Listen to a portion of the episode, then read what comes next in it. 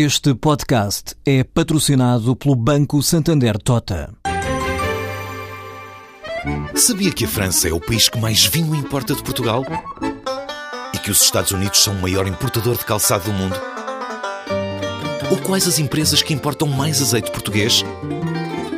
No portal Santander Trade, encontra todas as respostas para internacionalizar a sua empresa, desde mercados a procedimentos, redes de contactos e ferramentas para dinamizar a sua atividade exportadora. Descubra mais em santandertrade.com. Santander Tota, um banco para as suas ideias.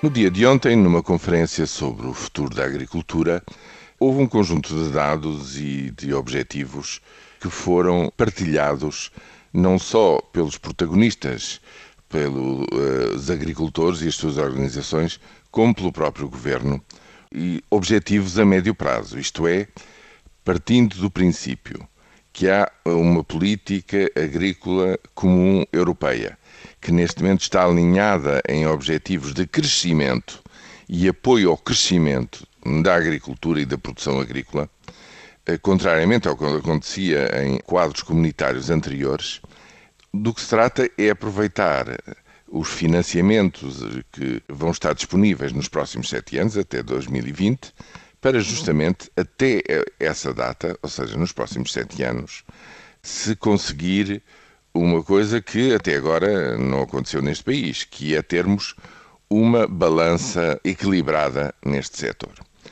Quando se diz uma balança equilibrada, não quer dizer que se volta a uma situação de autarcia, na qual a agricultura portuguesa teria que fornecer tudo aquilo que uh, os seres humanos e os animais neste espaço e neste território precisam uh, para a sua alimentação. Não é disso que se trata. O que se trata é justamente fazendo o balanço de, daquilo que se produz e se exporta com aquilo que se consome, haver efetivamente um equilíbrio.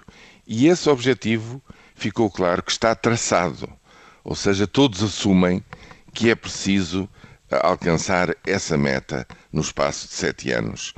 Ao mesmo tempo, nessa conferência desfez-se um mito de que só se produziria metade daquilo que é preciso para o país, na balança alimentar, coisas desse género. Parte-se de uma situação de 83% de cobertura dessa balança, de, digamos, de autossuficiência, para se procurar atingir os 100%. É sabido que, por exemplo, no azeite tem havido ultimamente grandes avanços, neste momento ter-se-á já uh, atingido os tais 100% e continua a crescer. A exportação ganha cada vez maior peso, não só a exportação, como a substituição de importações uh, de bens agrícolas continua a fazer-se, vai fazer-se e, pelos vistos, vai ser esse o eixo do trabalho que implica, reparem, para passarmos dos 83% para os 100% que se pretende em sete anos, é preciso que todo este setor cresça em termos reais por ano, mais ou menos quase a 3% por ano.